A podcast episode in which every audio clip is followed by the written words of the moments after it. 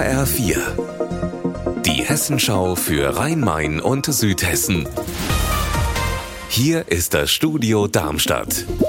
Ich bin Stefan Willert. Guten Tag. Der nächste Kühlturm ist gefallen, eben gerade in Biblis. Jetzt sind zwei der vier Kühltürme des stillgelegten Atomkraftwerks weg. HR-Reporterin Anna Vogel in Biblis, alles wieder glatt gelaufen wie beim ersten Kühlturm.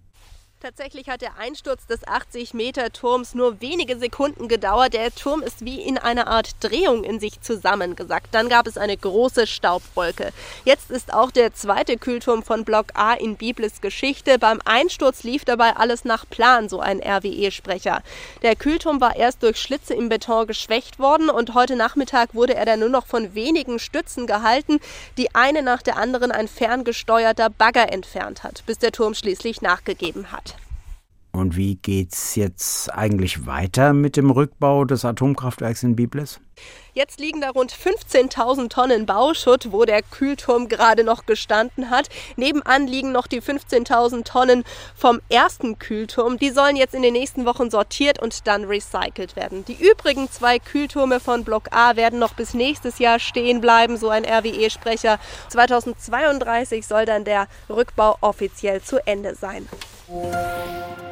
Peter Maffei kommt, Andrea Berg kommt und wir sind auch da. Noch gut 100 Tage bis zum Hessentag in Pfungstadt.